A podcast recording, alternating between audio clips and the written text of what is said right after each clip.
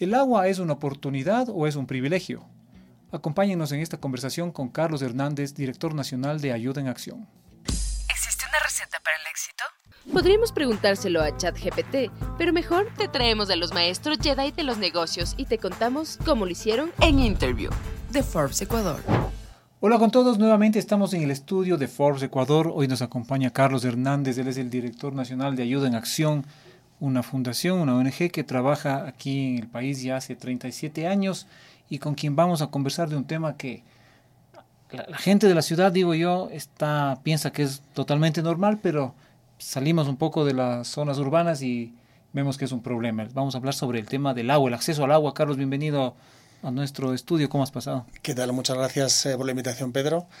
Bien, todo muy bien. Eh, nada, comentarte como justo como decías, el tema del agua, la verdad es que cuando a las personas que vivimos en el sector urbano eh, lo damos por asumido, creo que lo comentábamos hace un ratito, que abrir la llave y que salga agua es una cosa que tenemos asumido. Así es.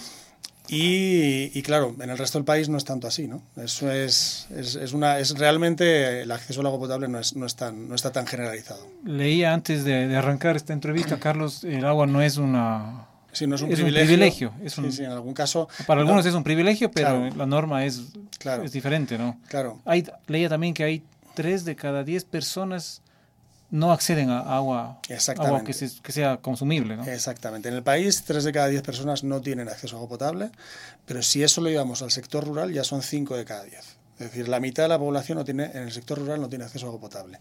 Y esto además tiene que ver mucho con problemáticas eh, vinculadas con la salud, vinculadas con enfermedades diarreicas agudas, vinculadas con la desnutrición, eh, vinculadas también con eh, infecciones respiratorias. Es un causante de la desnutrición crónica infantil. Es una de las multicausalidades ¿no? que tiene la desnutrición crónica.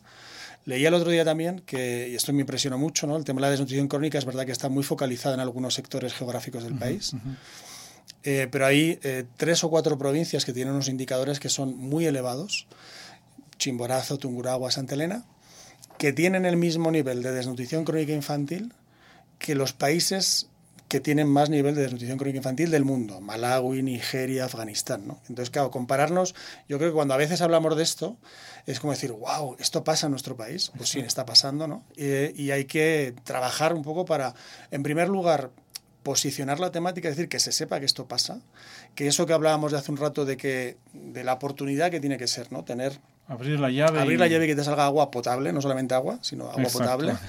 eh, en algunos casos es un privilegio. Entonces tenemos, nosotros trabajamos para que esto no sea un privilegio, sino que sea una oportunidad. Entonces, bueno, nosotros trabajamos, eh, como te decía, somos una organización internacional que trabajamos para combatir las causas de, de la pobreza. Eh, trabajamos sobre todo en el sector rural, que como te decía hace un ratito es donde más se sienten eh, problemáticas como la falta de acceso a agua potable. Y trabajamos encaminados en esas tres líneas. Por un lado, una línea de agua potable, que ahora te explicaremos un poquito más en qué consiste. Por otro lado, trabajamos también en el fortalecimiento de cadenas productivas, ¿no? de cadenas de valor. Así es. Y también un poco eh, en el fortalecimiento y en la promoción de derechos. ¿no? Carlos, ¿por qué tan poco acceso al agua potable? Digamos, eh, es un tema de infraestructura, un tema de políticas públicas, un tema geográfico, tal vez hay ciertos puntos de- en los países en los que es más difícil, ¿no? ¿Por, por dónde empieza esto?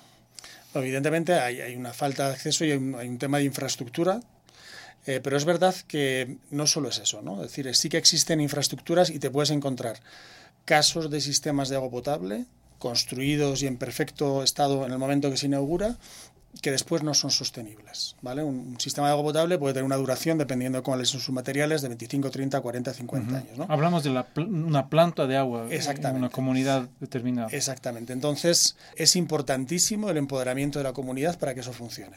¿vale? Entonces, nosotros, por ejemplo, cuando nuestro proyecto no se llama agua potable, nuestro proyecto se llama gestión social, y ahora te explico el social, que tiene que ver mucho con el empoderamiento, y ambiental del agua. Es decir, por, por un lado, la comunidad tiene que estar empoderada, tiene que saber que eh, si no pagas una pequeña tarifa en tu, en- de tu sistema de agua potable por el uso del agua potable, pues eso no va a ser sostenible, porque no vas a tener quien repare eh, el sistema de agua potable cuando necesitas cambiar una tubería. Exacto. ¿Qué puede pasar Eh, en cualquier momento? ¿Quién administre eso? Porque tiene que haber una buena administración.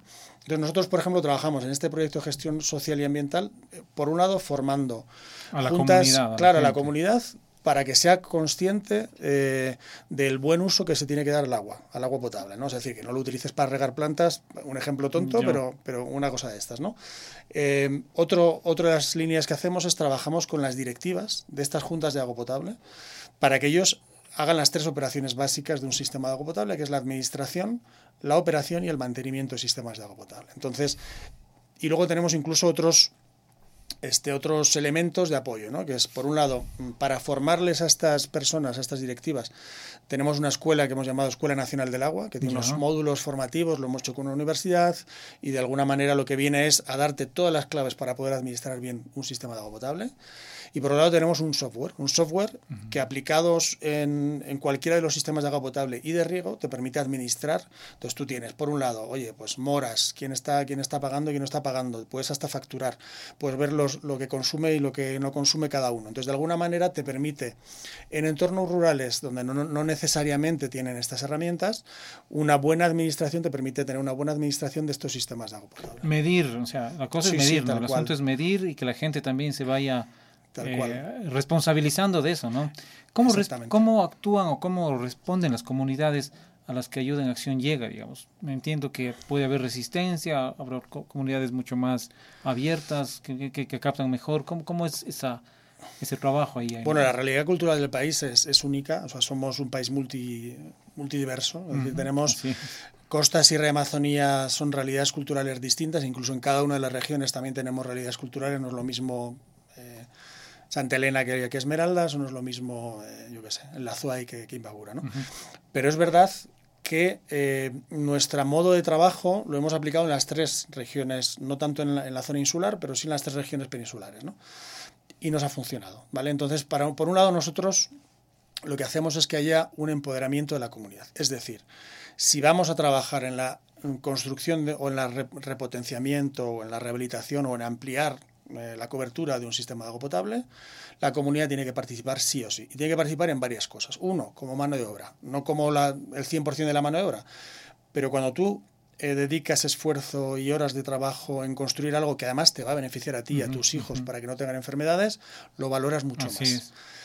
Ahí por un lado, pero por otro lado también, eh, lo decíamos hace un rato, eh, la gestión ambiental. La gestión ambiental supone que para que haya agua potable primero tiene que haber agua. Y para que haya agua, con todo el tema del cambio climático, con las condiciones cada vez más adversas, tenemos que asegurarnos que las fuentes hídricas, que las zonas de recarga hídrica se mantienen para que haya un caudal suficiente para abastecer de agua potable a las comunidades. Entonces, eso son varias medidas. Uno, puede ser desde mm, con el municipio que te limiten la frontera agrícola y ganadera para que no llegue más allá y eso no implique que estás saturando esas zonas de recarga hídrica. Otra, que vaya la gente a vallar y a poner cercas, bien sean cercas vivas, cercas eh, de madera, metálica, ah, sí, etcétera. Sí.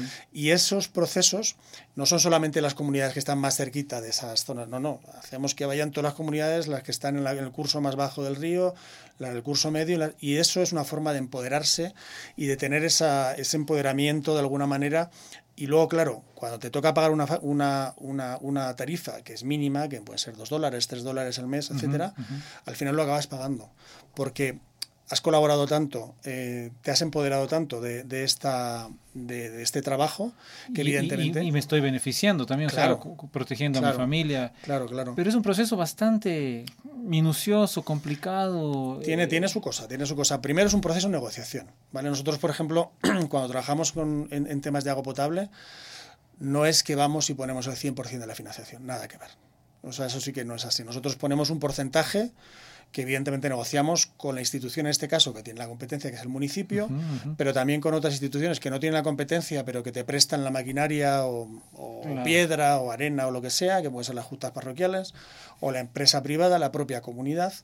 Entonces, cuantas más instituciones participan y más empoderamiento hay, evidentemente requiere más esfuerzo la negociación, pero también hay un empoderamiento mayor y una exigibilidad mayor, ¿no? Es un proceso como las mingas, ¿no? Es, o sea, claro, mira, ayudamos entre todos, cual, todos colaboramos tal cual, y ganamos todos, ¿no? Lo que creo que te lo comentaba el otro día, pero en, en el, uno de los últimos sistemas de, de agua potable que, que, contribuimos a construir eh, fueron 500 mingas que se hicieron, ¿vale? Entonces, no es cualquier cosa, o sea, es un trabajo donde la gente, claro, a veces es más fácil construir un sistema agotable, lo haces, contratas, pa, pa, pa, pa, pa no.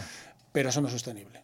Eso no es sostenible. Cuando el sistema está ya levantado, construido, funcionando, viene la parte de que el momento en el que la comunidad lo va a cuidar. Lo gestiona. Lo gestiona, lo administra. ¿Ustedes cómo monitorean de alguna manera eso? ¿Desde Ayuda en Acción? ¿Cómo, cómo participan? Tenemos sobre todo dos modalidades. ¿no? Una es lo que te decía, la formación con esta Escuela Nacional del Agua. ¿vale? Entonces ahí hay formación a las directivas. Por otro lado tenemos la asistencia técnica permanente. Nosotros tenemos personal desplazado en terreno. Como habitualmente trabajamos en zonas con una periodicidad entre 12 y 15 años, entonces nos permite por ejemplo, una misma zona donde se construyan 4, 5, 6, 10 sistemas de agua potable, poder ir monitoreando, acompañando, oye, pues tengo un problema que no sé cómo se eh, cambia esta tubería, no sé cómo se pone eh, cloro o no se pone cloro en esta planta, no sé cómo se gestiona esto o se administra. Entonces, o las tarifas, vamos a ver si las cambiamos, las, las ajustamos o hay que hacer un papel en el Ministerio del Ambiente. Entonces, bueno, ahí tenemos una asistencia técnica que da ese apoyo eh, de alguna manera para que después la propia Junta y la propia directiva de esa Junta de Agua Potable tenga la capacidad de, ir solos y manejarse solos, ¿no? Porque al final lo que queremos es que esto sea sostenible con varias, eh, varias aristas de la sostenibilidad. ¿no? La ambiental, por supuesto, que te decía, de que si no hay agua no se puede tener agua potable. La social, sin la cual esto tampoco funcionaría. Entonces, bueno, esa es una de las claves. ¿no? Qué interesante. O sea, estoy visualizando, imaginando de alguna manera todo ese proceso, cómo la gente participa cuando tú estás en tu casa eh, y abres la llave, piensas en, el trabajo que están haciendo y, te das cuenta, dices, esto está muy fácil, pero en otros lugares es muy complicado. ¿Qué sensación tienes cuando la comunidad agradece, cuando la comunidad te llama o te comenta, está funcionando muy bien el, sistema que ustedes nos, ayudaron. Es una, bueno, primero una sensación de, por un lado, satisfacción, está claro, la otra de responsabilidad, ¿no? Eso es un poco como lo comentábamos hace un ratito con nuestros hijos, ¿no? Si tienes un, un hijo al final eh, y, dan por hecho que, la, que de la llave sale agua y que hoy quiero más agua caliente y quiero estar más rato aquí, mm. pues no, hijo, no. Esto tiene un valor, esto no es. Eh, evidentemente, por desgracia, todavía es un privilegio. ¿no? Tenemos que hacer que no sea un privilegio, que sea una oportunidad y para eso trabajamos. Pero es verdad que realmente eh, en algunas zonas del país lo sigue siendo. Entonces tenemos que cuidar mucho el agua, no es ilimitada y es un sentimiento también de, de, responsabilidad. ¿no? Es paradójico, ¿no? Con, el con la sequía en la que estamos atravesando en el país, y, o estuvimos atravesando, y ahora hablando de este tema, ¿cuántos sistemas han, ¿en cuántos sistemas han mm. participado ustedes como ayuda en acción? Nosotros en los últimos 5 o 7 años ¿vale? hemos trabajado en torno a 120 sistemas de agua potable. Eh, son esto en torno a 120.000 personas ¿vale? que beneficiadas. Ahora, beneficiadas con estos sistemas de agua potable, que ahora tienen agua potable. ¿vale? Con lo cual, y eso además repercute en otros 120 sistemas gestionados de esta manera que te decía, con, juntas directivas que saben administrar, etcétera, etcétera, y también con 650 hectáreas de zonas de recarga hídrica, de zonas de páramo que, es, que han sido protegidas para asegurar que primero exista ese recurso y después que luego llegue luego llegue a, los, a, las distintas llaves. ¿no? Claro, Carlos, ¿y cómo se puede ir replicando estos modelos? Lo que hace Ayuda en Acción, lo que hacen otras instituciones, instituciones públicas, la empresa privada que también participa, ¿cómo podemos replicar esta, este concepto, esta, este trabajo que ustedes desarrollan? Bueno, nosotros evidentemente, aparte de trabajamos eh, de, nuestro trabajo, eh, y ahora te voy a contar uno de los proyectos que tenemos en mente y que vamos a empezar ahora, evidentemente nosotros somos partidarios de las alianzas interinstitucionales público-privadas comunitarias, ¿no? Em, donde cada uno de los actores de alguna manera ponga sus experticias en beneficio de la comunidad y en este caso en beneficio del agua potable. Entonces, donde podamos, oye, pues el municipio con sus competencias, el Ministerio del Ambiente con las suyas, eh, la comunidad que es la más interesada, la empresa privada que tiene también intereses y le interesa que tenga oye, una comunidad con, buena, con buena salud, con agua potable, con tal, los propios, eh, la escuela, etcétera, etcétera, el Ministerio de Salud Pública, tal, ¿no? Entonces, para, para nosotros lo fundamental es generar alianzas que de alguna manera permitan esto eh, ir poco a poco resolviendo el problema. Eh, se ha creado hace poquito una corporación con varias instituciones, de empresas privadas, de organizaciones no gubernamentales, de la academia, ¿vale? que se llama la Corporación del Agua y que pretende, entre otras cosas, posicionar la temática del agua, del acceso al agua potable, que como decíamos, por desgracia todavía es un privilegio. Y entonces, bueno, yo creo que iniciativas de este tipo van a servir para que, por un lado, la ciudadanía sea consciente del calibre de, este, de esta problemática y, por otro lado, eh, podamos llevar a cabo ciertas iniciativas que permitan, en lo práctico, llevar a cabo iniciativas público-privadas que permitan eh, mejorar el acceso a agua potable. Muy interesante todo esto que hemos estado conversando, Carlos. Eh, no sé si tienes algún mensaje final, algo que quieras recalcar para nuestra audiencia, ¿no? O sea, darnos cuenta de que cada vez que tomamos un vaso de agua, una taza de agua, estamos accediendo a, algún, a un privilegio que suena extraño, ¿no? En pleno siglo XXI, con toda la tecnología que tenemos, pero los datos que nos dices dejan ver que no es así. ¿Qué, mensaje final podemos dejar? Te quería comentar solo lo que justo decía hace un ratito. Tenemos eh, un proyecto que estamos empezando recién, con, también con apoyo de la, de, la, empresa privada, que es el reto 10K. El reto 10K, que esto suena como lo de las carreras, el 10K, ¿vale? Es el reto de en el próximo, los próximos 18 o 20 meses eh, construir 19 eh, sistemas de agua potable en varias provincias del país. Esto supondrá eh, llevar agua potable a 10.000 personas, por esos 10K. ¿vale? Esto lo vamos a trabajar en las provincias de Imbabura, Cotopaxi, Azuay y Morona Santiago. Eh, y tenemos eh, un poco la, metodología que te estaba describiendo hace un ratito, de la parte ambiental, la parte social, la parte más de infraestructuras, eh, previsto realizarla en este tiempo. Entonces, bueno, la idea es poder sumar retos eh, a estos 10K, que sean 10, 11, 12, 15, 20, exactamente, y que de alguna manera esto poco a poco vaya, vaya revirtiendo. ¿no? El tema académico, puede participar ahí, digamos, las universidades, la academia en general. Claro, claro te, comentaba, te comentaba hace un poquito, por ejemplo, bueno, hay, hay varios sectores ¿no? en, las, en las academias, ¿no? Por supuesto tienen eh, expertos eh, en recursos hídricos, tienen temas expertos en nutrición, expertos en, un montón de, de, especialidades.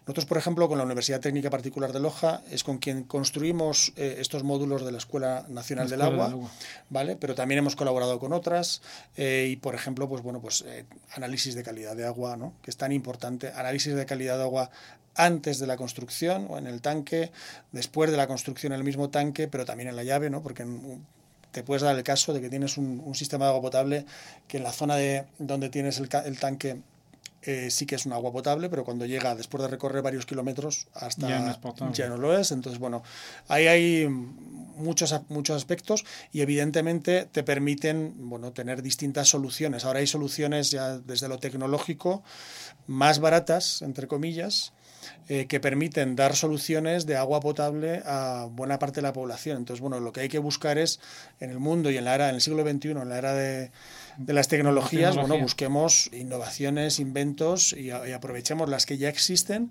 para que este acceso sea no un privilegio, sino una oportunidad. Y que en algunos años estos números que compartimos ahora sean menores, ¿no? Exactamente, eso, trabajamos para eso. Perfecto, Carlos, muchísimas gracias por tu tiempo, un gusto tenerte aquí en el estudio. Muchas gracias, Pedro.